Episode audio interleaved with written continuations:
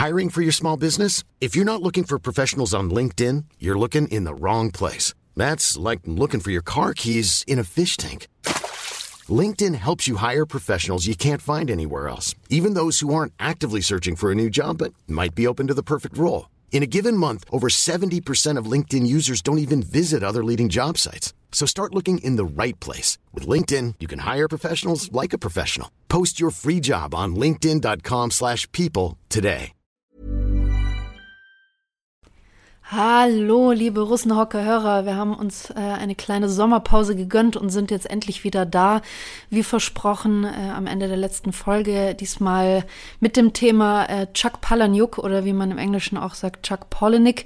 Er ist der Autor von Romanen wie Fight Club. Vielleicht kennt ihr den Film dazu. Ähm, wir haben uns heute drei Bücher rausgepickt. Ähm, natürlich Fight Club und unter anderem auch Invisible Monsters und Lullaby. Und wir quatschen ein bisschen über den Autoren selber und äh, kauen dann ein paar Theorien über diese Bücher durch. Viel Spaß.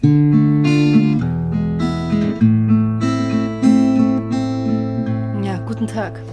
Ich grüße Sie.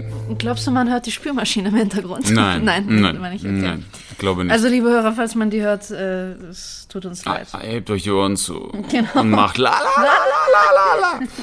Was willst du machen?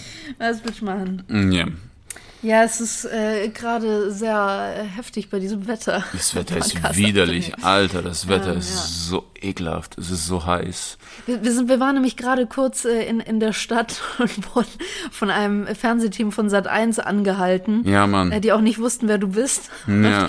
Wollten uns kurz äh, interviewen zu dem Wetter und äh, uns auch ein Eis dafür spendieren. Wir hatten hart keinen Bock auf Eis, weil wir gerade erst fett gegessen Ja, nein, der haben. kam erst und sagte, komm, ich spendiere euch ein Eis. Ich so, nein, Mann, gar keinen Bock auf Eis. Wir haben gerade gefrühstückt, mega voll.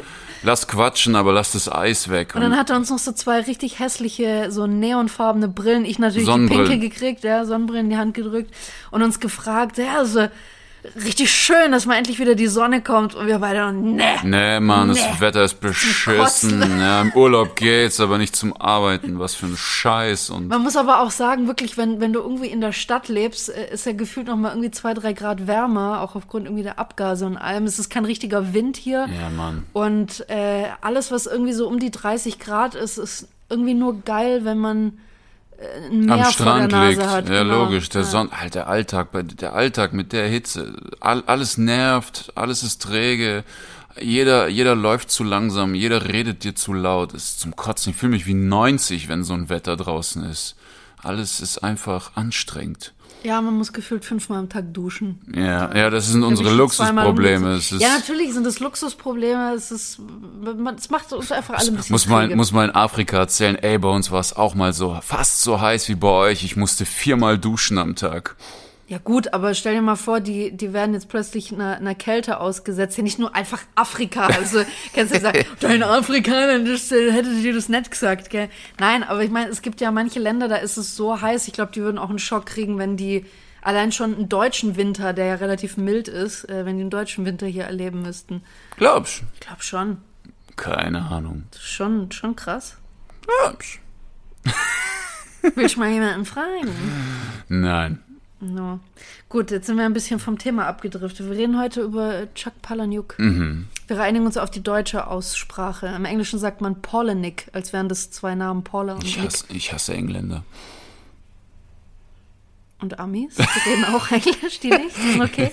Nee, die, die sind schon lang durch. Ach so, okay. Die sind schon lang durch. So, Na dann. sorry für den Abschweifer. Also. Palahniuk. Ich erinnere dich nur, dass dein Lieblingsschauspieler Tom Hardy auch Engländer ist, Brite. Und hast ihn trotzdem. Der kleine Fanboy hier. Ich bin ein Heuchler. Ein bisschen. Ja.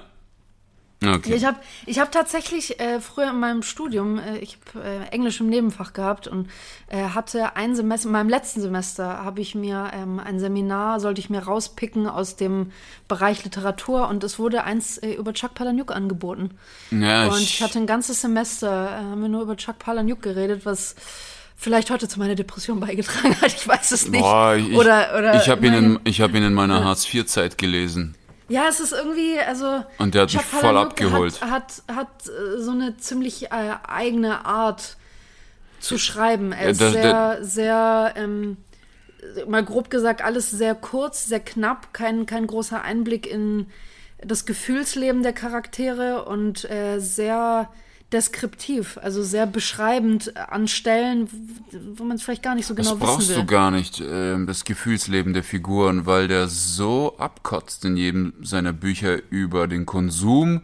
Der, der schreibt ja Das ist so eines seiner Hauptthemen. Ja, also der schreibt gegen. Konsum und Arbeitswelt. Also die Arbeitswelt, äh, eigentlich jede Arbeitswelt. Der Mhm. fuckt jede ab. Der beschreibt so ins Detail. Ich weiß nicht, was der alles für Nebenjobs hatte. Aber der hat so einen Durchblick ähm, zu jedem Minijob, sei es im Fernsehen, im Radio oder auch einfach als ähm, Straßenkehrer oder sowas Ja. oder in der Bahn. hat so viel Erfahrung damit gesammelt. Der zerpflückt das alles so in die Einzelteile, ohne zu sagen, dass es irgendwie schlecht ist oder gut ist. Du, du liest es raus. Er beschreibt das einfach nur und du liest es und denkst, Gott, ist die Welt am Arsch. Ziemlich, ja. Also er hat eine, eine sehr, teilweise schon sehr realistische Sichtweise auf die Welt und teilweise pickt sie halt, also er pickt halt wirklich alles Negative raus und äh, es ist alles bei ihm so geballt in einem Roman und das, das ist schon, also es, die sind schwer, die Bücher. Ich würde nicht sagen, dass das so eine locker leichte Literatur für Naja, wenn, wenn ist. du wenn du jetzt zum Beispiel einen Job nimmst, ähm, ich habe ja früher Umzüge gemacht und Entrümpelung.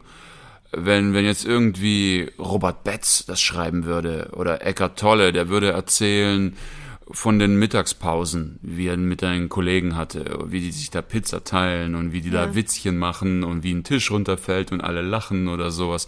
Wenn Chuck Palahniuk das schreiben würde, der würde erzählen von der undankbaren Einwohnerin, die nichts zu schätzen weiß, die Ja. jedem nur ein Euro Trinkgeld gibt und dieser überteuerte Glastisch, den du hochschleppst zu diesem verwöhnten, fetten Kind im Kinderzimmer, das nur am Nintendo DS sitzt und sowas, solche Dinge beschreibt, wo Ja. du denkst, Gott, ist die Welt undankbar und beschissen. Ja, es sind halt diese krassen Kontraste, die er da immer sehr, sehr bildhaft beschreibt in, in eigentlich uns allen recht bekannten Situationen und der highlightet die so krass, dass man wirklich, wie du sagst, denkt, die Welt ist echt am Arsch. Mhm. Ja, der, der, der guckt halt nur in den Schatten. Der guckt halt wirklich nur in den Schatten. Der, der gibt wirklich Ja. gar keine Gegenseite davon.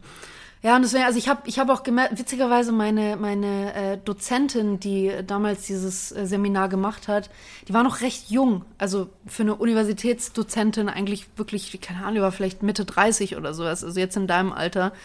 Und ähm, die war auch, die, die, ich, ich, man könnte sofort sagen, dass sie so ein Chuck Palahniuk-Leser war, weil sie sehr, sie hat sich sehr mit der, mit dieser Materie auseinandergesetzt, von wegen, also auch gerade so, so, sag ich mal, eher gesellschaftlichere Sachen wie, wie Konsumverhalten und, und Beruf, Job, Arbeitsleben, aber halt auch, also wenn ich das heute so mit einem besseren Verständnis dafür sehe, ich glaube, die war auch schon sehr, sehr depressiv einfach. Und das sind auch so Dinge, die sie, die sie da abgeholt haben. Sie konnte sehr, sehr cooles Zeug aus diesen Büchern rauslesen und mit uns darüber quatschen. Sollen wir mal mit Fight Club anfangen? Ja, Ich glaube, das ist so das bekannteste, weil das äh, auch verfilmt wurde. hätte ich nicht gedacht, also hätte ich das Buch zuerst gelesen, hätte ich nicht gedacht, dass man Dass man das überhaupt verfilmen kann, Ja, ne? hätte ich echt nicht gedacht, dass das möglich wäre.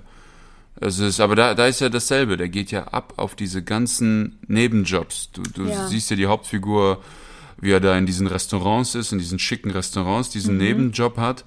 Und äh, was beschreibt er? Die versnobten reichen Leute, die da Ja. undankbar äh, schnippen nach den Kellnern und die Kellnern rächen sich, indem sie in die Suppe reinpissen. Ja. Und es gibt, ich weiß nicht, in welcher Ausgabe das ist, ich hatte, äh, und in dem Vorwort, in dem Buch, das ich gelesen habe, hat er erzählt, dass er sehr viel Fanpost gekriegt hat von Leuten, die auch Nebenjobs haben oder so Low-Budget-Jobs und die ihm beschreiben, was die da alles anstellen. ja. Und dann haben ihm teilweise wirklich auch Fünf-Sterne-Köche und sowas geschrieben, dass sie in die Suppe reinwichsen von Prominenten und sowas. What Dass er sagt, fuck? die und die Schauspielerin Ja. hat mein Sperma gegessen und so. Das ist richtig krass. Also geh lieber Döner essen als in so ein Vier-Sterne-Restaurant. Wirklich. Ja, ja, ja. Ähm, ja, oder auch das Kino, wo er da diese Filme zusammenschneidet und kleine Pimmelchen einblenden lässt. Ja, das ist halt dieses Ding, also gerade das mit dem Kino oder ich meine, das, das äh, Buch fängt ja ungefähr so damit auch an oder was da so rausspringt, ist ja die Art und Weise, wie er beschreibt, wie man eine Bombe baut. Nee, äh, der Schalldämpfer. Ist es der Schalldämpfer? Die Aber Bombe irgendwann baut er, später. ist es später mit, Ja. mit der Seife und Ja, sowas. Ist später, genau, ne? Ich erinnere genau. mich nicht mehr so gut dran. Aber das Krasse ist, dass er, ähm, was ich so spannend finde, ist, dass genau da fängt er an, so eine Lupe draufzulegen und viel genauer drauf zu gucken. Das ist das, was ich vorhin gemeint habe. Das Innenleben der, der Charaktere beschreibt er gar nicht so genau, wie man das vielleicht aus vielen anderen Romanen kennt, sondern er legt die Lupe dann drauf, wenn es um solche scheinbar unwichtigen Details geht, wie plötzlich äh, driftet der Typ ab und er erzählt, wie man diese Filmrollen wechselt oder wie man einen Schalldämpfer baut oder wie man eine Bombe baut aus Seife und sonst noch irgendwas. Und ähm, ich erinnere mich, dass wir damals drüber gesprochen hatten, dass er das unter anderem macht, um wirklich äh, an alle unsere Sinne zu appellieren. Und zwar auf eine wirklich unangenehme Art und Weise.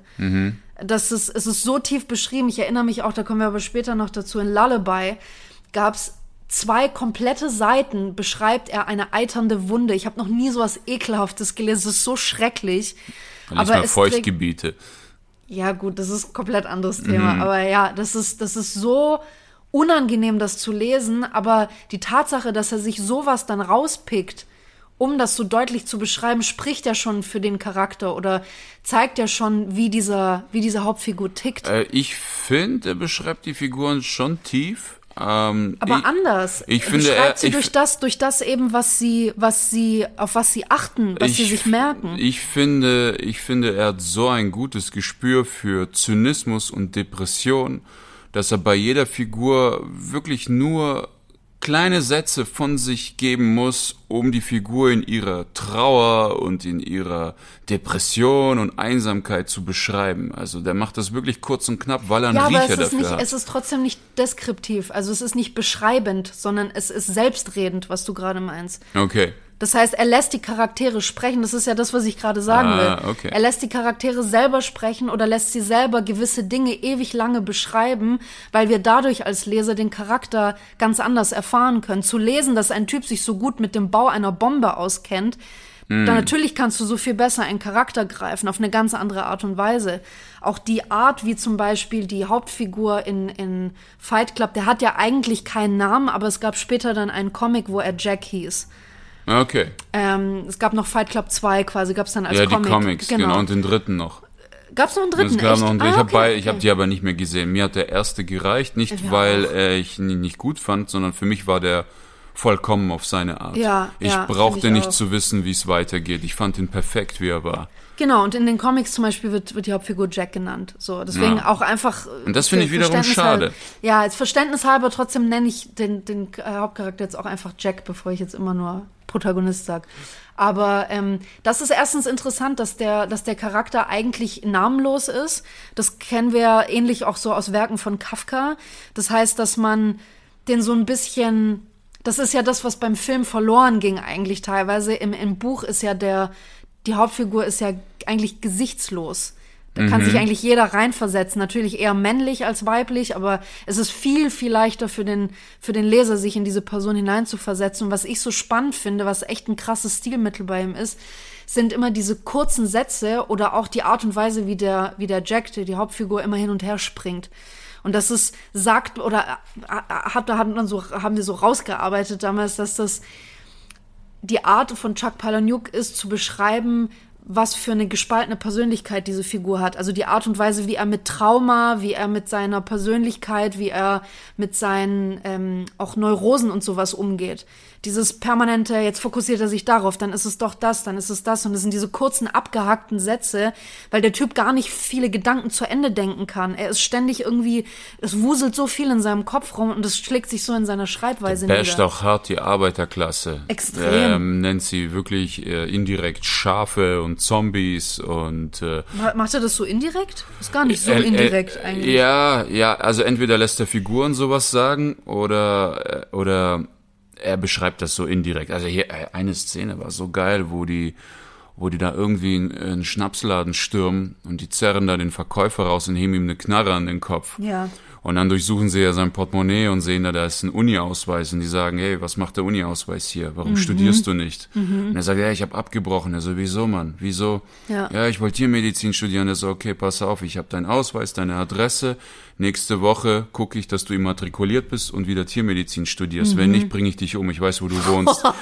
und das, das setzt sich einfach mit der Frage auseinander, wenn dir jemand eine Knarre an den Kopf hält und du hast jetzt Zeit zu entscheiden, was aus dir werden soll, was, was Worauf sagst du dann? du dich? Ja, ja. Das ist wirklich dieses Ding, weil wir, er, er beschreibt ja auch wirklich in diesem Buch, wir leben vor uns hin, so wir wissen nichts zu schätzen, der Kühlschrank ist voll, das ja. Auto ist getankt und äh, der Tisch ist gedeckt und ihr geht alles am Arsch vorbei. Du lebst, als seist du unsterblich. Du bist einfach. Ja, man drö es dröppelt alles so vor sich Ja, hin. genau. Ja, ja. Du süffst vor dich hin und erst im Sterbebett erkennst du, Alter, was ist da eigentlich schiefgelaufen? Ja.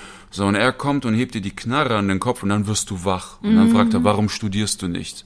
Das Mhm. Ja. ist, äh, und als der Typ dann wegrennt, sagt der, Tyler Durden, der die Knarre ihm an den Kopf gehalten hat, ey, morgen früh, wenn er Cornflakes isst, das werden die leckersten Cornflakes seines Lebens, weil er dann bewusst Mhm. Ja. lebt. Das ist, Es ist eigentlich, eigentlich kann man sagen, dass er teilweise so zwischen den Zeilen wirklich so versucht auch auf teilweise eine spirituelle Art so ein bisschen wach zu rütteln, aber halt auf seine Art, so wirklich düster und voll aufs Maul, äh, so das ist eigentlich äh, Zen-Buddhismus. Ziemlich, ja. Die hacken dir den Arm ab und dann kriegst du die Erleuchtung. Du sagst, Meister, da gibt's diese Kurzgeschichte, geil. Meister, ich, wie, wie kann ich zu Gott finden? Ich Ja. will erleuchtet sein. Einen Moment, zack, Samurai-Schwert, Arm ab. So, jetzt bist du erleuchtet. Durch diesen Schock.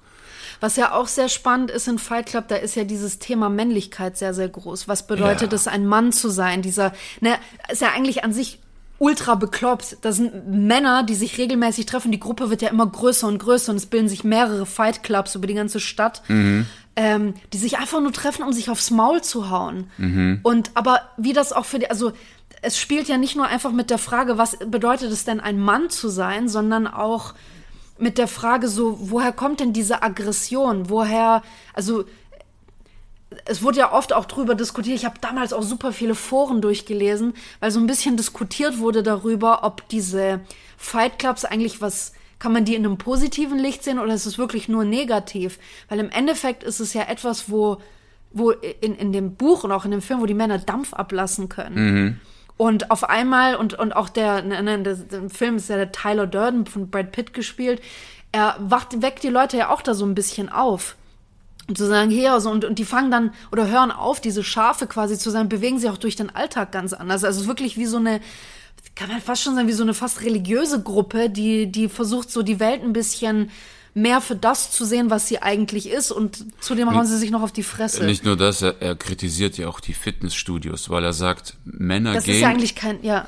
Männer gehen ins Fitnessstudio, um wie Kämpfer auszusehen, aber, Aber können nicht, nicht. ja, und Genau. können nicht kämpfen. Die sehen dann aus wie irgendwelche Gladiatoren aus irgendwelchen Filmen, aber gibt denen ein Schwert, da geht gar nichts. Ja. Auch beim Boxen geht gar nichts. So bei Liegestütze versagen schon viele Ja. Fitnessproleten, weil das zu sehr in die Ausdauer geht. Und zum Zweiten muss ich sagen, also aus eigener Erfahrung, Kampfsport heilt so viel in dir, Ja. weil sobald du einmal richtig aufs Maul gekriegt hast, hast du vor nichts mehr Angst. Du hast keine Angst mehr anzurufen, nach einem Termin zu fragen. Du hast keine Angst mehr irgendwie, dich irgendwo zu bewerben oder zu fragen, Ja. hey, hast du einen Job für mich? Weil du denkst, ich war schon am Boden. Ich weiß, wie es sich anfühlt und Es- ich habe keine Angst, ja. nochmal da unten zu liegen. Sobald du dich einmal am schwächsten gefühlt hast, Ja. bist du dir, wirst du dir deine Stärke bewusst. Und dann ist einmal. alles andere so lächerlich plötzlich. Alles kommt dir so banal vor. Und äh, ich glaube, das ist auch so ein Punkt, den er anspricht. Prügel dich ein paar Mal und dann hast du vor nichts mehr Angst und dann wirst du zur Selbstverwirklichung kommen. Ja. Ja, so ein, meine Vermutung. Ja, aber wie ist denn das auch für dich als Mann, wenn du, wenn du diese Art Fight Clubs, wir können jetzt auch mal zum Beispiel auf den Film einsteigen, weil das ja dann wirklich dann auch bildlich gezeigt wird, wie die sich da kloppen und alles. Im, Im ersten Augenblick, also mir ging es zum Beispiel so, als ich das auch wirklich dann so im Film gesehen habe und nicht nur gelesen habe, dachte ich mir, Gott, wie bescheuert das ist. Treffen sich in irgendwelchen Kellern, um sich aufs Maul zu hauen.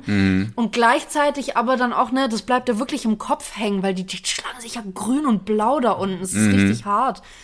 Ähm, ob das nicht wirklich fast schon eine Art Notwendigkeit ist, weil das ja organisierte Treffen sind, die ja auch, ne, da ist ja immer ein, ein Kreis, der sich bildet und die sind, das sind immer die Kämpfe meistens zwei, die gegeneinander kämpfen und es ist alles irgendwie in einem, in einer kontrollierten, in so einem äh, kontrollierten äh, Umfeld ein bisschen. Ob Ja, da gibt's nicht auch diese Regelung, dass du jederzeit aussteigen kannst. Genau, du kannst jederzeit aussteigen und es ist und auch ne dieses dieses Ding so äh, die erste Regel des Fight Clubs, man redet nicht über Mhm. den Fight Club so. Wie interpretierst du das? Boah, das ist krass. Weil das das geht ja wirklich über mehrere Ecken so hinaus. Also einmal okay, einmal die Frage an dich, wie wie siehst du als Mann diesen Fight Club? Ja. Also wie wie ist es für dich was Positives? Denkst du, es ist was Gutes gewesen, was sie da gemacht haben? Ist es sinnvoll, weil es auch Aggressionen abbauen kann, weil die sich dort messen können? Und die andere Frage ist, dass man nicht darüber reden darf, aber trotzdem wächst diese Gruppe weiter. Was ist denn da, womit die sich gegenseitig anstecken? Ja, zum einen diese Treffen. Ich halte die teilweise für sehr gefährlich, weil Leid schweißt zusammen.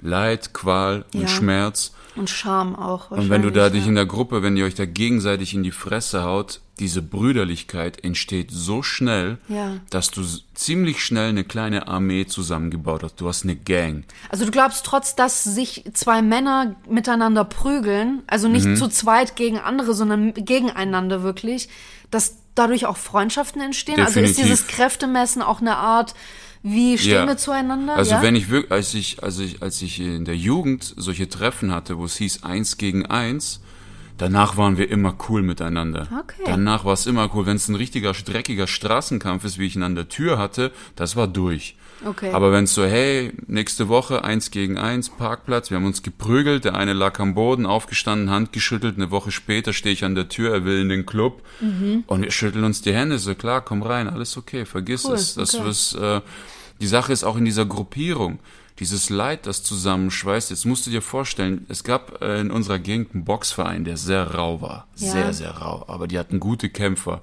Einer von denen wollte in einen Club, kam nicht rein. Seine Freundin wurde noch von den Türstehern schikaniert. Eine Woche später kam er in diesen Club mit dem ganzen Boxverein. Ui. Die haben das ganze Personal zusammengeschlagen. Alter. Die haben den ganzen Club auseinandergenommen Und dann? Und sind wieder nach Hause. Sogar der Trainer ist mitgekommen. Mhm. Und das meine ich, wenn du so eine Bruderschaft hast, da reicht ein Anruf, die kommen und die haben vor nichts Angst und das ist sehr gefährlich. Mhm. Ich halte solche Clubs für sehr gefährlich. Das ist eine Art Macht. Ja. Und du kannst da wirklich in jedem das Tier wecken. Das ist, ich find's heftig. Weil auch der Film damals, ne, der, der ist ja noch gar nicht so gut angelaufen am Anfang. Der war gar nicht so populär. Erst nach ein paar Jahren hat er. Auf DVD. Auf DVD hat er dann irgendwie ziemlich an, an äh, Beliebtheit äh, gewonnen.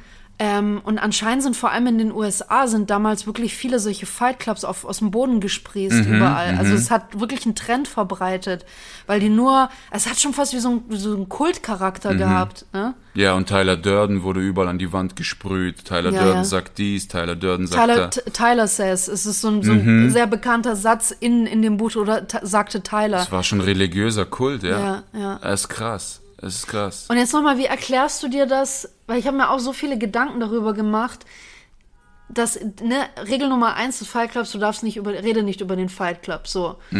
Warum? Und vor allem, wieso wird das Ding dann trotzdem größer? Also wie, wa- was ist das für eine Art Virus, der, äh, dass, dass die Leute oder die Männer da angesteckt hat? Dass immer mehr und mehr kam. Was, was glaubst du, wofür steht das denn? Was Also das? zum einen glaube ich, wenn da diese Bruderschaft entsteht, Ja. mit dieser Zugehörigkeit, jeder hat ja zusammen auch jemanden, jeder hat ja zu Hause auch jemanden, den er liebt. ja. Und du denkst, ey, du bist so verloren, du bist so im Arsch.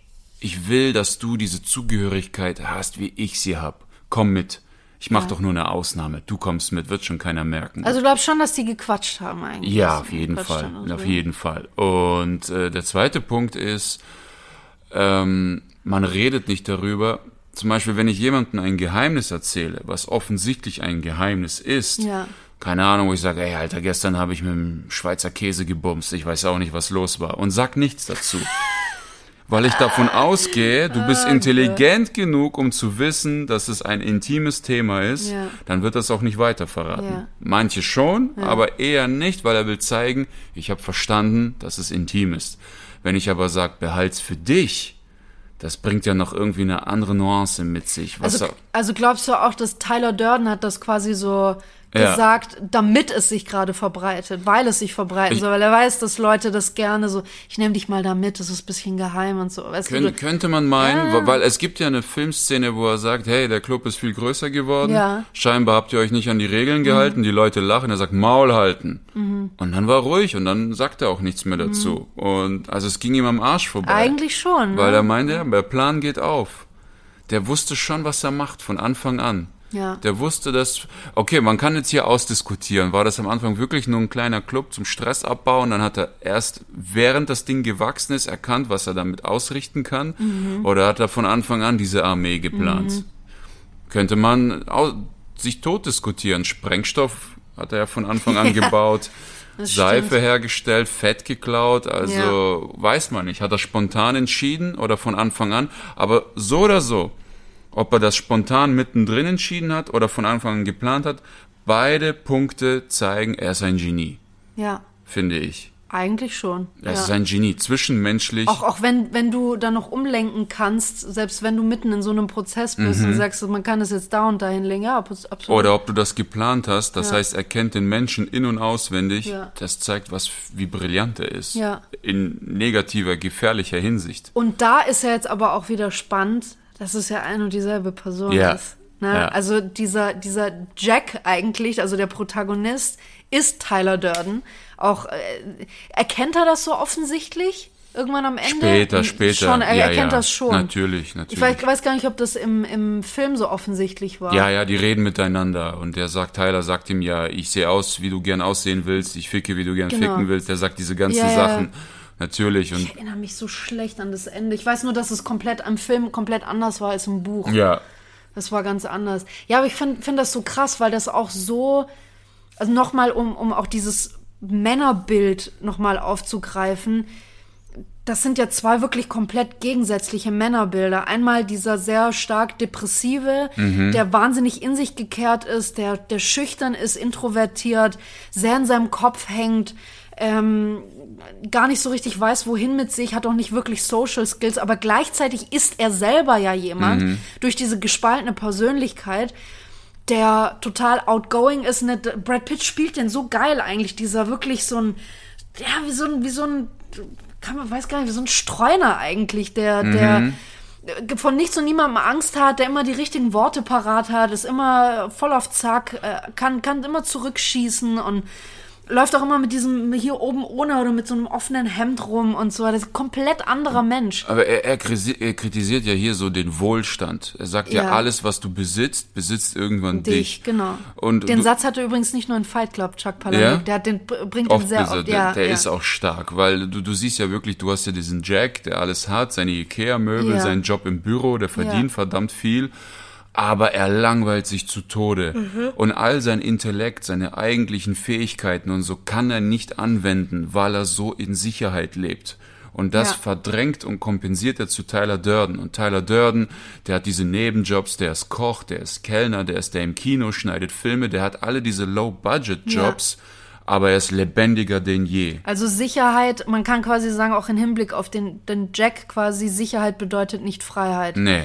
Und Eher der Tyler Verlust von Durden- Freiheit. Genau, und er umgekehrt. Und, und, und Tyler Durden war eigentlich derjenige, der sich komplett frei bewegt hat, der auch wusste, wenn ich mich jetzt hier beim Job daneben benehme oder so, dann habe ich nächste Woche einen Ja. anderen so. Ja. Also er wirklich, er hat dieses, ja, so ein, ja, so ein, so, wie kann man sagen, laissez-faire, also wirklich so ein, so ein, er lebt von Tag zu Tag und er lebt total im Jetzt. Mhm. Absolut. Also, und der, der Kontrast, also ich find's, find's geil, dass Chuck Palahniuk wirklich so diese zwei Typus, diese zwei Typen von Männern genommen hat und die eigentlich in eine Person gesteckt hat. Also ich muss hier sagen, ich hatte, ich, ich hatte so viele Jobs schon, so viele. Ja. Und nirgendwo war der Horror für mich größer als, Als im im Büro. Ich habe ja, mich von. Mhm. Fight Club so abgeholt gefühlt. Es ging mir gar nicht um die Arbeit per se. Es ging mir um die Kollegschaft. Es war alles steif, es war distanziert, Mhm. es war alles so schnöselig und falsch und so geflüsterhaft, alles so mit Intrigen und und irgendwie, wenn ich mich zurückerinnere an die Gießerei oder an, der Bau, an die Baustelle, wie wir da saßen, da Pizza gegessen haben und Witze erzählt haben, ich, es war geil. Ich erinnere mich auch am liebsten an die, an die Kellnerjobs zurück oder an die Jobs, wo, man, da hatte man manchmal irgendwie so ein, so ein Arschloch als Chef oder sowas, aber wir haben als Team immer zusammengehalten, als, Und an solche Jobs erinnere ich mich gerne zurück. Das sind auch eigentlich Arbeiten, die einen vielleicht manchmal auch unterfordern oder die monoton werden können, weil man irgendwie immer das Gleiche macht, aber die Leute sind geil. Ja. Und auch da wieder spielt ja das rein, was du vorhin gesagt hast, dieses Gemeinschaftsgefühl. Man Mhm. gehört irgendwo dazu, man teilt sich das Leid. Der Job ist anstrengend und vielleicht auch körperlich sehr, sehr kräftezehrend. Äh, Man verdient nicht gut, man kriegt keinen, nur Mindestlohn oder wie auch immer, aber man hat diesen Zusammenhalt Mhm. und, und man leidet zusammen, man hat ähnliche Probleme und, und da, ja, ich, ich kenne das auch aus dem Studium und sowas noch sehr, sehr gut. Diese ganzen Kellnerjobs und so, die ich auch hatte, die, die waren an sich furchtbar und wir hatten echt keinen Bock. Wir haben auch nur einen Mindestlohn gekriegt. Wenn du in, in, in einem äh, ähm, irgendwo in einer Gegend arbeitest, wo eigentlich nur Unigebäude drumherum sind, da bist du froh, wenn du mal 10 Cent Trinkgeld gibst, weil Studenten aber kein Trinkgeld ja, geben. ja. Und äh, wir haben echt nicht viel Kohle gekriegt, aber der Job war geil und jeder von uns war mindestens drei, vier Jahre dort, weil wir uns alle echt gern gemocht haben. Wir haben viel Zeit auch in der Freizeit verbracht, sind feiern gegangen und das war ein ganz anderes Zugehörigkeitsgefühl. Und der Job, den ich, den ich auch, ich hatte einen Job im Büro als Werkstudentin und der war furchtbar. Ich habe mit niemandem dort mehr was zu tun. Ich, ich Kamst auch immer zu spät, hast immer verpennt. immer, ich immer. genauso. Du, du musst mich auch manchmal morgens hinfahren. Ja, Das Mann. war ganz schrecklich. Alter, als Türsteher war ich überpünktlich, immer. Ich war immer am Start, ich bin immer mit den Letzten gegangen. Ich war, es war cool. Der Job an sich war hart, er war richtig hart. Aber ich hatte ich. so gute Kollegen, wir haben uns nonstop kaputt gelacht und daran erinnere ich mich. Genau, das ist es. ja, und ich glaube, dass es mit diesem Fight Club-Ding genauso ist. Ich habe mir auch manchmal überlegt, was ist denn. Fight Club beginnt ja eigentlich mit, mit Jack, mit dem Protagonisten, ne? Sein Einblick in seine Arbeitswelt, in sein Leben, in sein Zuhause, in diese Monotonie, in diese Langeweile, in, in der er lebt. Man fragt sich ja oft bei Leuten, die so eine gespaltene Persönlichkeit haben, welche ist denn die ursprüngliche? Und eigentlich, weil das Ganze ja so mit, mit dem Jack anfängt, denkt man ja, er ist die, was, was ist denn, wenn Tyler Durden die ursprüngliche Persönlichkeit ist und er sich nach Monotonie und, und so einem bisschen Halt durch ähm, Wiederholung sehend? Was ist, wenn es genau andersrum Kann ist? sein, dass er früher so ein Teiler war und dann hat er einen Studiumsplatz gefunden und äh, Muss ja nicht unbedingt das sein, Nee, aber nee, dass nee. er sich so ein bisschen, weil ich, ich, ich kenne das zum Beispiel bei mir selber. Trotz dass ich selbstständig bin, habe ich einen kleinen Nebenjob, wo ich einmal die Woche bin. Ich habe meinen festen Tag dort, weil es mir eine gewisse einfach psychisch, mental eine gewisse so Sicherheit gibt und ein bisschen Halt, dass ich wenigstens etwas jede Woche hab, so einen festen du, Termin. du, du kriegst ja kurz du? äh, Einblick in seine Vergangenheit. Der fragt Ja, ja, schon, der fragt schon. ja so Tyler, so, ey, was hast du so gemacht in der Genau. Vergangenheit? Und der sagt ja, ja, ich bin zu meinem Vater. Ich sag, Dad, was jetzt? Der sagt, mach einen Abschluss. Ja. Dad, was jetzt? Such dir einen Job, bau ein Haus, kauf ein Haus. Dad, was jetzt? Heirate. Und er so, nein. So, ich wurde schon, Mhm. ich bin schon von einer Frau großgezogen worden. Noch eine Frau ist nicht die Antwort auf meine Frage. Aber du siehst, er ist diesen Weg schon gegangen. Ja. Und er gibt, ja. Genau. Ich würde mal sagen, wir gehen zum nächsten Buch über, sonst haben wir nicht mehr so viel Zeit. Okay. Fight Club ist halt das bekannteste, deswegen glaube ich, haben wir jetzt da auch am meisten drüber gesprochen. Ähm, hast du Lullaby gelesen? Nein. Also nur, nur kurz ein bisschen dazu, weil das sehr, das ist, ich, ich fand das Buch so krass für mich, auch im Gegensatz zu Fight Club. Wir haben auch in dem Seminar als erstes Fight Club gelesen und danach direkt Lullaby. Und das war, also im Groben, es geht darum, dass äh, Leute ein, ein Buch finden mit ähm, so afrikanischen Kinderliedern, die, wenn man die singt, hat man quasi die Möglichkeit, in das, in den, als Bewusstsein in den Körper eines anderen überzuspringen. Und man weiß in dem Buch irgendwann gar nicht mehr, wer wer ist. Und die manipulieren sich alle gegenseitig. Es ist irgendwie so ein Dreier-, Vierer-Gespann von denen, die manipulieren sich die ganze Zeit. Und teilweise entstehen da auch Liebesbeziehungen. Du checkst gar nicht mehr, wer wer ist. Und es ist total krank, weil die das wirklich auch für kranke, manipulative Zwecke benutzen, so. Und was in dem Buch einfach so interessant war, wo du auch denkst, was zum Teufel ist mit Palaniuk los? Diese krass deskriptive Sprache. Wie gesagt, zwei Seiten, wo es nur um eine wirklich heftig, eklig eiternde Wunde geht. Und ich, ich auch, auch an dich die Frage, warum? Was trägt das zur Dramaturgie bei? Also wenn jemand wenn jemand sich entscheidet, gerade in so einem, in so einem Fall wie in einer Geschichte, wo es um viel so Identitätsraub geht und so, ne, da, da, da hat er auch so ein bisschen das aufgegriffen, was ja teilweise auch online passieren kann, ne, Identitätsraub. Es gibt sich jemand als dich aus, erstellt ein Fake-Profil, schreibt äh, Männer an oder schreibt Frauen an und so ein Catfishing und ne, benutzt dann einfach deine Bilder zum Beispiel. Also wirklich so dieser Identitätsraub ist dort halt im kleineren mhm. Rahmen quasi. Und was das alles ähm, für Auswirkungen haben kann, für destruktive. Warum zwei Seiten eine eiternde Wunde? Boah, ich habe dieses Buch leider nicht gelesen, deswegen schwer zu sagen. Ich habe seine, ich habe fünf ja. Bücher von ihm gelesen. Ich hatte zehn von ihm oder so zu Hause, bisschen weniger wahrscheinlich. Und hast nicht alle gelesen? Ich habe doch angelesen mhm. und, und weggeschmissen. Also mhm. verschenkt oder sowas, weil irgendwann hat sich sein Stil verändert.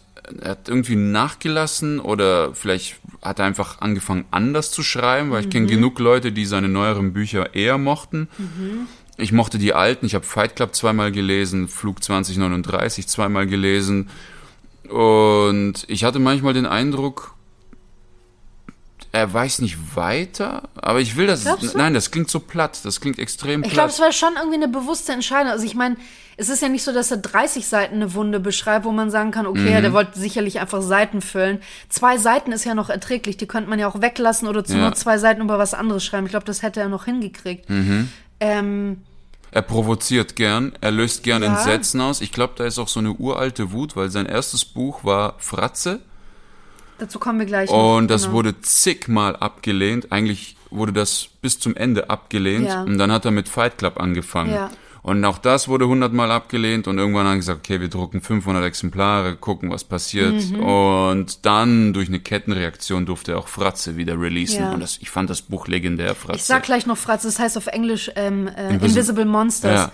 Und äh, der hat nämlich noch was mit dem Buch gemacht, was es noch populärer gemacht hat. Das erzähle ich gleich. Also ich, ich, ich kann leider nicht sagen, warum er meint, zwei Seiten über eine eiternde Wunde zu schreiben. Ich ja. kann nur ein paar Aspekte nennen und ich glaube, das ist definitiv Provokation und zu sagen, ihr könnt mich mal. Ja. Aber das ist, glaube ich, nur ein Punkt von 100. Ja, ja. Deswegen keine Ahnung. Also da bin ich ratlos. Ich müsste das Buch lesen, habe ich leider nicht. Dann könnte ich vielleicht aus dem Ganzen heraus, aus dem Kontext vielleicht vermuten, was der Grund ist, aber so kein Dunst. Ich vermute mal, dass es auch, auch wieder so ein Stilmittel ist, ähnlich wie, ich meine, bei Fight Club hat man das ähnlich, diese langen Beschreibungen von etwas, was man, wo man zuerst denkt, das ist total belanglos, hat überhaupt nichts mit der Story zu tun. Warum muss ich mir jetzt anhören, wie man eine Filmrolle wechselt oder lesen, wie man eine Filmrolle wechselt? Mhm. Und ich meine, da ist es auch so, ich glaube, dass das auch wieder so eine Art ist, wie also es würde bei, bei dem Charakter, um den es da gerade geht, als würden kurz die Gedanken abschweifen. So, du bist voll in deinem, in deinem Ding drin und dann so, oh, da ist eine Wunde, warum eitert die eigentlich so? Das ist so dieses, mhm. dass man wirklich so abgelenkt ist von dem, was da eigentlich draußen passiert, weil in dem Buch, es ist schade, dass du es nicht gelesen hast, aber es wird halt auch, oder er kritisiert da auch sehr, sehr stark diesen Gedanken vom freien Willen. Wir hatten das in vorherigen Folgen schon mal, das kommt ja von den ähm, äh, aus dem alten Griechenland, diese Frage, ob, ob wir unseren eigenen Willen haben oder ob unsere, ob Götter den freien Willen kontrollieren, mhm. den Willen, unseren Willen kontrollieren. Und Palaniuk geht dann noch einen Schritt weiter und sagt, ähm, dass Worte halt so eine große Kraft haben, eben wie in diesem Lullaby, wie in diesem Schlaflied, ähm, und kritisiert damit auch eben die, die Massenmedien, Social Media, Nachrichten. Social Media war damals da noch nicht so groß. Ich glaube, der hat das so Anfang 2000er geschrieben. Ja, aber da gab es ja, wie heißt das, Web oder wie hieß das? MySpace. MySpace, solche MySpace. Sachen, ja, ja, solche Dinge und, und ja, Quick und so gab es dort in den USA nicht, aber wie auch immer. Ähm, und er kritisiert vor allem die Massenmedien, dass die teilweise auch so unverantwortungsvoll mit Worten umgehen, die Art, wie Nachrichten aufbereitet werden, mhm. ähm, wie auch immer, ne? Also was, was, für, was für eine Kraft Worte eigentlich haben und diese dieses Schlaflied ist eigentlich nur metaphorisch dafür, wie sich Worte wirklich in unser Hirn, in unser Denken, in unser Verhalten reinbohren und sich verbreiten wie ein, wie ein, wie ein Virus, mhm. so ungefähr. Ne? Also das, ja. Ich glaube auch, also was du genannt hast mit der Filmrolle, wo er erzählt, wie die Filmrolle funktioniert, ja. wie er seine Jobs beschreibt, wie man Blut aus Klamotten wäscht. Ich glaube eher, das soll zeigen, wie der Arbeiter schlafwandelt. Ja. Dass da kein Raum ist für eigene Gedanken, sondern dass er nur funktioniert. Und deswegen beschreibt er die Funktionsweise seiner Jobs. Ja, das ist, glaube ich, bei Fight Club so, aber wie zum Beispiel bei dieser Wunde in Lullaby ist es so ein Abdriften. Du, so, du Mhm. driftest ab, weil das, was eigentlich um dich herum passiert, ist dir zu viel. Und Mhm. auf einmal wird eine Wunde für dich interessant, die dich eigentlich selber total ekelt. So. Ja, verstehe. Ähm, ja, also äh, gerade was ich auch vorhin gesagt habe, dass, dass äh, Palahniuk ja generell auch ähm, dieses äh, Konsum und sowas kritisiert, das macht er in dem Buch auch sehr, sehr viel. Also ähm, er wirft dort immer wieder die Frage auf, ob wir ähm, ob, ob die Dinge, die wir eigentlich schon besitzen, ob die denn gut genug sind oder ob die Dinge da draußen besser sind als das, was ich habe und ob wir nicht eigentlich auch über Medien schon wieder, über Werbung und so weiter dazu trainiert werden oder darauf trainiert werden, unzufrieden zu sein. Definitiv. Das ist so etwas, was er permanent In den USA ist das noch Genau. viel aggressiver mit den Massenmedien. ja, da, da ist auch, also hier bei uns ist ja vor allem Außenwerbung, Plakatwerbung sehr Mhm. kontrolliert. Man muss das auch immer bei der Stadt anmelden und so dort, wenn du gerade über den Times Square oder sowas schaust, das, ja, das glüht ja alles Das ist vor übel. Werbung. Das ist schon Ja, heftig. auch die Nachrichten, die Sendungen, die, die, die Nachrichten sind ja wie eine, wie, wie eine Unterhaltungssendung schon ja. gestaltet. Wer wo wie erschossen wurde. Das ist wirklich mit so Bannern und Schriften und Effekten. Das ist wirklich Ja. Las Vegas für die Augen. Das ist, du kriegst ja epileptische Anfälle von deren Das ist hart, es ist Das richtig ist krass. richtig krank. Das ist richtig krank. Da drehst du voll durch.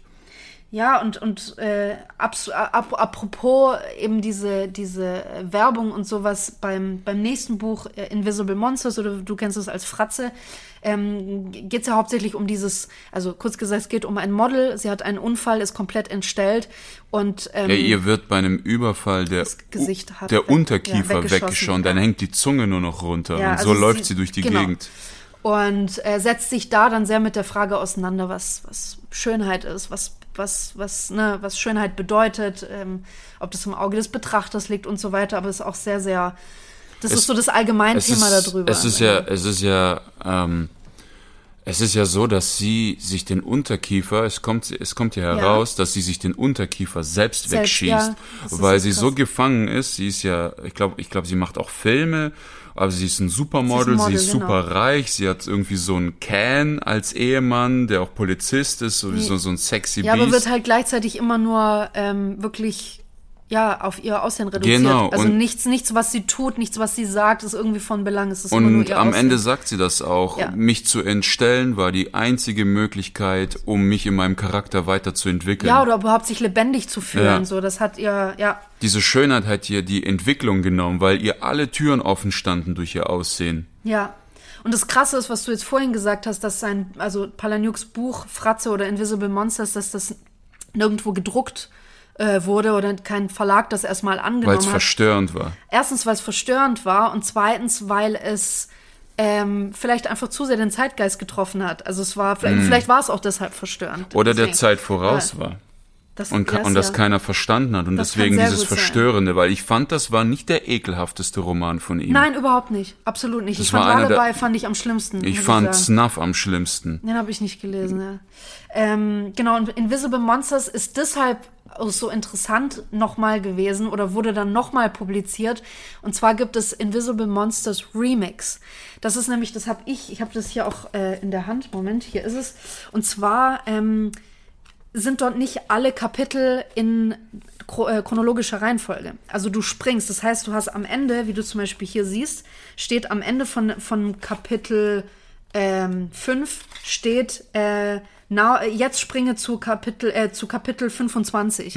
Das heißt, ähm, die Geschichte ist nicht in ihrer richtigen Reihenfolge geschrieben, sondern er wollte damit so ein bisschen, also Palahniuk wollte so ein bisschen dieses Blättern durch eine Zeitschrift imitieren. Durch eine Modezeitschrift, durch eine Ah. Fashion-Zeitschrift. Also und da liest du ja meistens auch nicht chronologisch durch, sondern du guckst vorne in der Inhaltsangabe, ach, da und da und da sind Artikel, die würden mich interessieren und dann springst du dahin. Ach krass. Also es ist so ein, so ein Durchblättern. und du weißt gar nicht, wie weit du in dem Buch bist.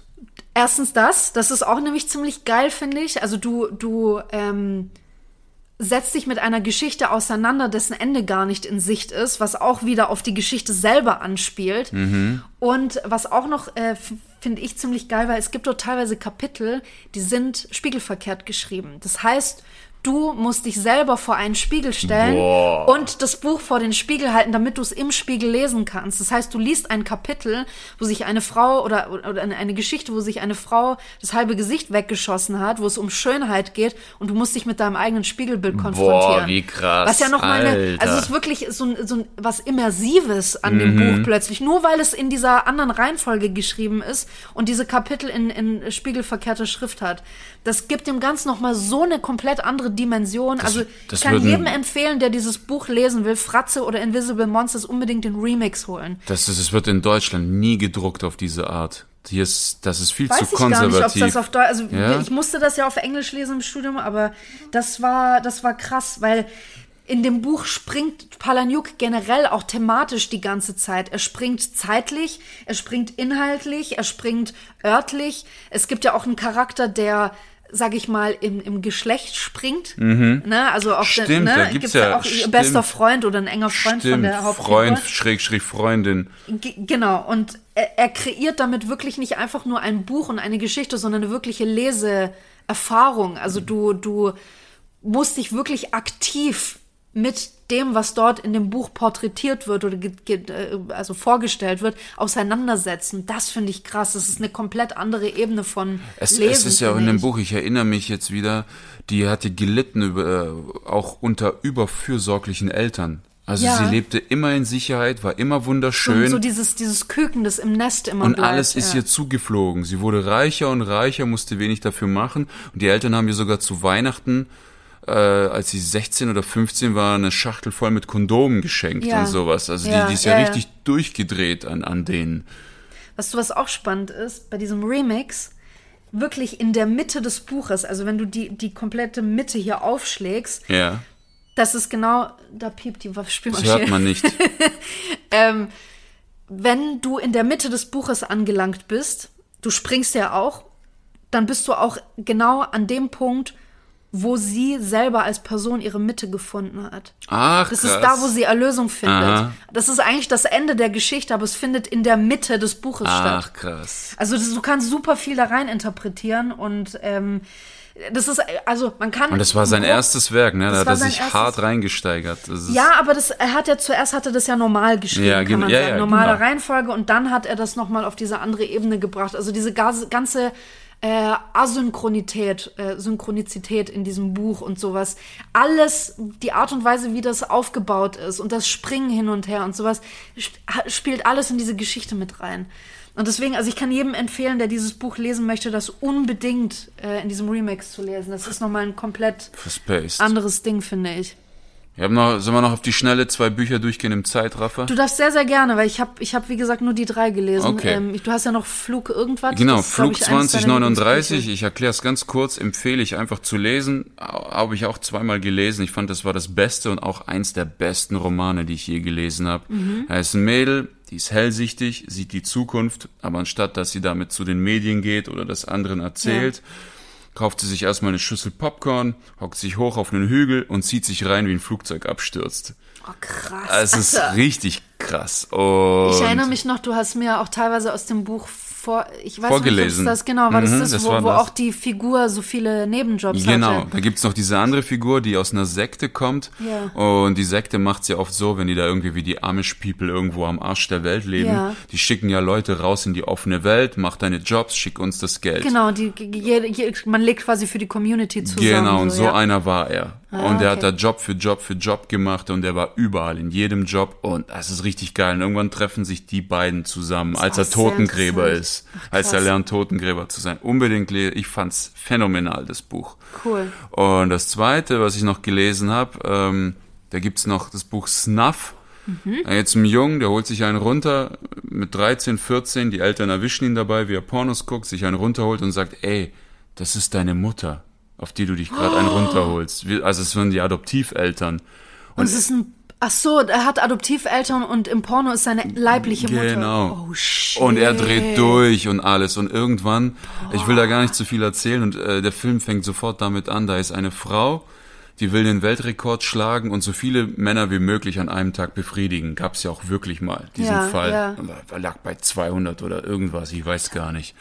Und er sitzt da mit im Wartezimmer. mit Blumen in der Hand, will seine Mom besuchen. Das war der einzige. Und ja, sie ist diejenige, die, die diesen Weltrekord Genau, sie ist die, genau. Und er Boah. sitzt da im Wartezimmer mit einem Blumenstrauß und äh, das war, weil das die einzige Art ist, Kontakt zu ihr aufzunehmen, weil der ständig geblockt wird. Und Alter, sitzt dann mit den anderen und dann verrückt. irgendwann der nächste, Nummer 174, okay, das bin ich und geht rein. Mehr erzähle ich nicht. Das ist harter Stoff. Ja, das ist hart, aber auch sehr schnell gelesen und danach fühlst du dich noch verwirrter als vorher. Ja, ich, ich glaube, Palahniuk ist, kann man abschließend sagen, ist wirklich ein Autor, der sehr gerne viel Unangenehmes ausspricht und voll auf die Zwölf. Also er beschreibt das auch immer extra lange, dass du dich mit Dingen und Themen auseinandersetzt, die wirklich entweder teilweise tabu sind, ne, also gerade dieses, das ist ja schon eigentlich schon fast so eine freudsche Theorie, diese so Ja. äh, Komplex mit der Mutter und, und Sexualität und was weiß ich, das ist schon krass und er spricht die Themen wirklich so lange an, bis du fast davon kotzen musst, gefühlt. Auch, auch die Bücher, die ich von ihm bisher immer gelesen habe, waren die Väter immer Wichser. da da gibt's eine Szene, wo, wo, wo ein Junge ein Date hat mit einem Mädel und der Vater kriegt das mit und Ja. sagt, hey, ich sag dir ein Geheimnis, du musst kein Kondom benutzen. Du musst einfach am Ende, wenn du fertig bist, ein bisschen in sie reinpinkeln. Und der Urin zersetzt das Sperma. Da richtig am Arsch. Und natürlich, der ist mit ihr What unterm Baum, die haben fuck? Sex, er pisst drauf los, sie rennt weg, so Alter, du bist krank, hast du sie noch alle? Also richtig heftige Szenen. Und wie gesagt, von Buch zu Buch werden diese Szenen immer hemmungsloser, Heftiger, ja. immer aggressiver, immer widerwärtiger. Und irgendwann nach dem sechsten Buch habe ich gesagt, ich gebe dich auf. Reicht. Du bist frei, Chuck, geh. Ich bin Chuck. Chuck, das war's, ich kann nicht mehr. Also irgendwann war für mich durch. Chuck, jetzt ist aber gut, Ja, gell? Jetzt hörst, jetzt du mal auf. Witz, Jetzt ohne- gehst du mal in Therapie und dann ist gut. Ja, wenn du mal sein Leben anguckst, sein Opa hat seine Oma getötet und danach sich selbst. Ja, ich habe das gelesen. Also allein schon der Wikipedia-Artikel über ihn ist so hart. Sein Vater wurde ermordet vom Ex seiner Mutter. So, der hatte nie Der wirklich trägt eine was Chance. mit sich rum. Und ja, wie? Und Ich glaube, das sind wirklich so seine, also man sieht ja, dass er sich wirklich tiefgründig mit gewissen Themen auseinandersetzt, ne? auch was er über, wie gesagt, Konsum und die Arbeitswelt und alles zu sagen hat. Äh, Oder auch bei Lullaby geht es oft darum, um Machtmissbrauch. Was ist denn, wenn wir die Macht haben über solche Dinge wie Mhm. Identitäten wechseln und sowas? Warum sind wir Menschen so, dass wir das sofort ausnutzen? Also er macht sich ja schon, das ist ja schon sehr philosophisch teilweise, womit er sich und gesellschaftskritisch, aber einfach auch einfach hart krank. Übel, Es ist übel. wirklich krank. Mich wundert's, dass nicht mehr. Ich, ich, ich meine, dass noch ein paar Sachen von ihm verfilmt wurden, aber die waren nicht, ja, nicht groß. so Nee, wirklich. nicht groß. Es wurden viele, hat man versucht zu verfilmen und es wurde dann eingestampft, keine Ahnung wieso. Was wahrscheinlich einfach zu sick war. Es war zu Ähm, Kann heftig. sein, der Simulant wurde noch verfilmt mit Sam Rockwell, aber ich habe ihn nie gesehen. Ah, ich auch nicht, Das Buch nee. ist gut, Ja, ja, okay. aber sehr ähnlich zu Fight Club. Also das ist fast schon eine Schablone. Ja, man kann auch generell die Bücher relativ schnell lesen. Also ich, ich glaube so, hier Fratze hat irgendwie knapp 300 Seiten, Lullaby hat 250, äh, ich glaube Fight Club ist noch kürzer, Ja, und es hat, 210. ja, so. und es hat so viele kurz. Absätze. Ich habe Fight Club sogar in einer Nacht runtergerattert. Ja, man kann das recht schnell lesen. Also es sind, ich glaube, ich, ich hatte kein Buch, das wirklich deutlich länger ist. Die sind alle relativ Später irgendwann, aber ich habe die nicht mehr angerührt. Ja, aber ich meine, er hat jetzt keine 500, 600 Seiten Romane. Das Weiß nicht. ich nicht, keine Ahnung. Ich nicht, habe die neueren nicht mehr angerührt. Wie gesagt, ich habe die neueren alle angelesen, gemerkt, nicht meins. Aber er ist ein genialer Autor, er weiß, wie man schreibt, er weiß, was er tut. Also ich habe die ist abgebrochen. Genau. Es ist Geschmackssache. Es ist also es Geschmackssache. gibt manche Dinge, die einen, glaube ich, thematisch abholen. Ich fand von allen jetzt klar, Fight Club ist so das bekannteste und am populärsten. Das ist auch sehr gut gemacht und in Kombination mit dem Film auch geil. Aber ich, also mich hat Fratze oder Invisible Monsters am meisten abgeholt. Bei mir Flug 2039. Ja, also ich glaube, man findet äh, mindestens ein Buch, das irgendwas anspricht, was man gerade entweder selber durchlebt oder durchlebt hat oder Leute im Umfeld hat, die irgendwie ähnlich ticken und der, der kann dann schon abholen und dann ist es schon auch faszinierend, in wie viele Bereiche er da abtauchen kann, also wie viele er da eigentlich abholen kann, weil voll, er voll. da fragt man sich schon, Er was hat- er noch so durchgemacht Er war hat. ne? wirklich der Zeit voraus. Also wir haben gerade Depression, ist eine Epidemie mittlerweile hier. Ja, ist furchtbar. Es ist- seit, seit, seit dem, seit dem, äh, seit Covid sowieso. Und er hat damals noch bei Fight Club, das Buch ist aus den 90ern, hat er gesagt, der dritte Weltkrieg steht an und der wird sein, die Menschheit gegen die Depression. Ja, es ist eine andere Art Krieg. Der hat genau. so viel vorhergesehen, dieser Konsum, der aus der Kontrolle geraten wird, der ganze Wahnsinn, der bricht jetzt alles aus und du liest diese Bücher, die sind wirklich teilweise 30 Jahre alt und denkst dir, du hast es gesehen. Sind die so alt? Fight Club ist 90er. Ich glaube, Also ich, gu guck mal da gleich mal. jetzt Nein, guck mal jetzt gleich guck mal. mal das Buch ist Fight Club ist jetzt hier. 90er. Und? Und? Hast recht Glück gehabt. 96. 96, da hast Ja, du es. Fast 96. 30 Jahre her. Genau, dann gucken wir mal. Also Invisible Monsters muss noch Remix. älter sein. Ja, aber das ist Remix. Der Remix ist, glaube ich. Ja, aber davon. Ah, guck mal, hier haben wir doch eine Auflistung von all seinen Romanen. Komm, ich lese die mal alle vor. Das sind jetzt die englischen Titel. Also, wir haben Fight Club, Invisible Monsters und Lullaby, Survivor. Survivor, Choke, Choke ist der Simulant. aha, dann Fugitives and Refugees, Diary, Stranger Than Fiction, das gab's doch auch als Das habe ich angelesen. Dann Snuff, wie du gesagt hast, äh, Haunted, Rant, Pygmy, Tell All und Damned. Und das waren die Bücher, die bis, Moment, bis 2012 ungefähr er geschrieben hat. Ich weiß nicht, was er seitdem noch gemacht Ja. hat. Flug, Dingsbums, was du gelesen hast, steht hier zum Beispiel. Das war sein zweites Buch. Das Flug. steht hier noch gar nicht drin.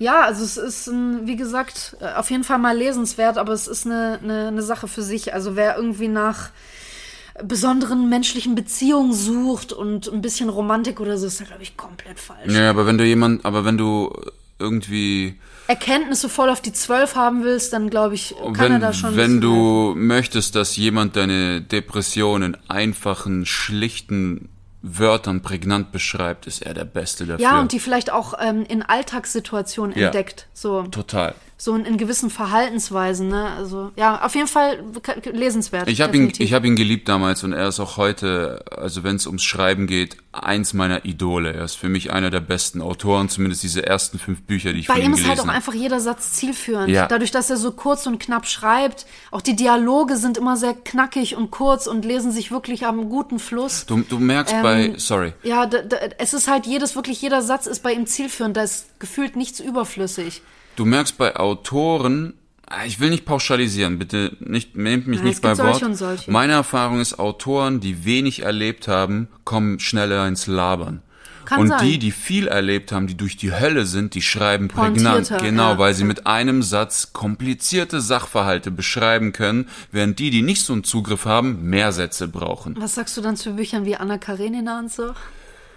Ja, da, genau das meine ich. Aber der Typ war ein Romantiker bis zum geht nicht mehr. Ja, gut, er das war stimmt. wirklich, er war verliebt in eine Frau, ich glaube, es war Pushkins Tochter. Ja. Und er hat dieses Buch, es war ein Lieb genau, so ein ein Liebes- Liebestraum. Äh, ihr. Dostojewski genauso. Ja. Und die haben ja auch alle nicht mehr als drei, vier Bücher in ihrem ganzen Leben geschrieben. Weil das Buch hat ja wie viele tausend Seiten. Das Sowas ja, rum. Ja. Ja, wie gesagt, ich will das nicht pauschalisieren, aber meine Erfahrung, Nein. heutige Bücher. Ich verstehe schon, was du meinst. Ich habe auch immer wieder Bücher in die Hand bekommen, wo ich dachte, ja, die Prämisse ist cool. Ich lese hinten, geile Story, coole Idee.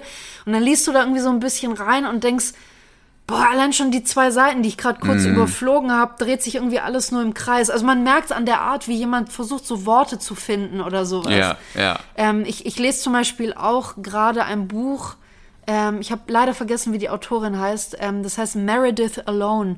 Und es geht um eine Frau, die seit drei Jahren zu Hause sitzt, äh, weil sie auch, sie wurde mit Depressionen und, und Anxiety und sowas diagnostiziert und sie hat einfach keine Kraft mehr, das Haus zu verlassen. Also sie bestellt nur noch alles, auch ihre Einkäufe und so, arbeitet von zu Hause aus, lebt da mit ihrer Katze, aber sie ist glücklich. Ist total happy. Und äh, es gibt immer wieder so Jumps zwischen ihrer Vergangenheit und mit, ihr, mit ihrer wirklich seltsamen Mutter und Schwester und auch wie sie teilweise jetzt lebt. Und es ist, die Autorin schafft es auch da nur durch Erzählungen wirklich klar und deutlich diese Figuren zu zeichnen. Da wird nicht beschrieben oder so ein Psychogramm gemacht, sondern es sind die Arten und Weisen, wie eine Person sich ausdrückt oder die Art und Weise, wie sie ihre Jacke anzieht, weißt du auch so, puh, die ist aber gestresst so. Und das finde ich immer spannend. Ich mag solche Autoren sehr und da weißt du, entweder hat die Person selber sehr viel durchgemacht oder hatte jemanden im wirklich nahen Umfeld, die so, eine Person, die so schwer depressiv war und hat die einfach sehr, sehr genau beobachtet. Also es ist auch ein Buch, äh, auch ein Autor, der sehr guten Zugang zu Depressionen hat, aber den habe ich bisher immer abgebrochen, weil er mich zu hart getriggert hat. Ja. Das ist äh, Easton Ellis. Kenn ich nicht. Der hat American Psycho geschrieben. Ah, okay. Und wenn klar. du das liest, der beschreibt, glaube ich, bei American Psycho nie das Aussehen der Leute, sondern was sie anhaben. Zweireiher, die Anzüge, der kennt sich richtig aus Ja, weil es Detail. interessant ist, was was, essen, sie, was Sushi. sie wählen. Warum, Mhm. was, warum wählen sie das, was sie wählen? Egal, ob es Essen oder, oder Klamotten sind. Der beschreibt da wirklich diese Leute in der High Society, Beverly Hills, wie die essen gehen, was die essen und Sushi und wie die angezogen sind. Oh, und das fuckt dich so ab. Das zieht Glaub dich ich. so runter. Also ich kann verstehen, dass er so ein Weltbestseller ist. Er ist, er ist ein Genie, aber bei mir, mich fuckt er ab. Äh, Also ich finde, man kann sagen, Leute, die American Psycho cool fanden, die würden auch, glaube ich, Palahniuk mögen. Ja, Kann man sagen. Das geht in eine sehr ähnliche Richtung. Palahniuk sehr, sehr ist viel knapper und minimalistischer. Ja. Easton Ellis, der holt alles aus dir raus. Ja, schon, aber auch anders. Aber die Art und Weise, wie sie die Gesellschaft sehen und kritisieren und da so eine Lupe draufhalten, finde ich schon spannend. Mega. Finde ich auch. Finde ich auch. So. Ja, so. wat, worüber reden wir das nächste Mal? Hast du schon, hast du schon eine Idee? Nächste Mal. Ähm, keine Ahnung. Karotten im Urwald. Ich weiß Karotten im nicht. Urwald. Was, was gäbe es da, was würdest du gerne darüber diskutieren? Ah, das im ist alles so eine metaphysische Sache, glaube ich. Ähm, ich würde mal sagen, wir bleiben so ein bisschen in der Welt von vielleicht Film. Okay. Und ähm, nehmen mal den Film Forrest Gump unter die Lupe. Ja, Mann, lass den Bastard zerpflücken. Das wollte ich jetzt so nicht Der sagen. Typ geht mir so auf die Nüsse, Alter, mit der seinem Film, Forrest Optimismus. Gump, der Film Forrest Gump ist ja heute, kann man noch sagen, recht populär und wird sehr, sehr oft zitiert. Und wir Ja. gucken uns vielleicht mal genauer an, wo der Film eigentlich ziemlich abgefuckt ist. Wir wollen noch gar nicht so viel darüber Ohne verraten. Witz, ohne Witz. Aber wir gucken mal, wo der Film vielleicht doch ein bisschen, ja, sagen wir mal, über die Stränge geschlagen hat oder vielleicht doch ein bisschen Ja. Schwieriger ist, als man auf den ersten Blick erkennen mag. Also wir, wir kritisieren den Film, sagen wir mal Ja, so. komm, lass den auseinander. zerrupfen den mal ein Zerrupfen bisschen. den. Okay. Bis So, dahin, genau, vielleicht äh, als Hausaufgabe guckt euch den Film an. Guckt euch den Film Forrest an. Gump? Ja, guckt euch den Ja, nochmal Mann. an. Hier, Schachtelpralinen und so weiter. Ja, Mann. Guckt ja, euch Mann. den nochmal an, macht euch auch ein paar Gedanken dazu. Ja. Und äh, nächst, äh, das nächste Mal zerreißen wir den Film komplett. Tschüss. Tschüss, Russnock! Ja.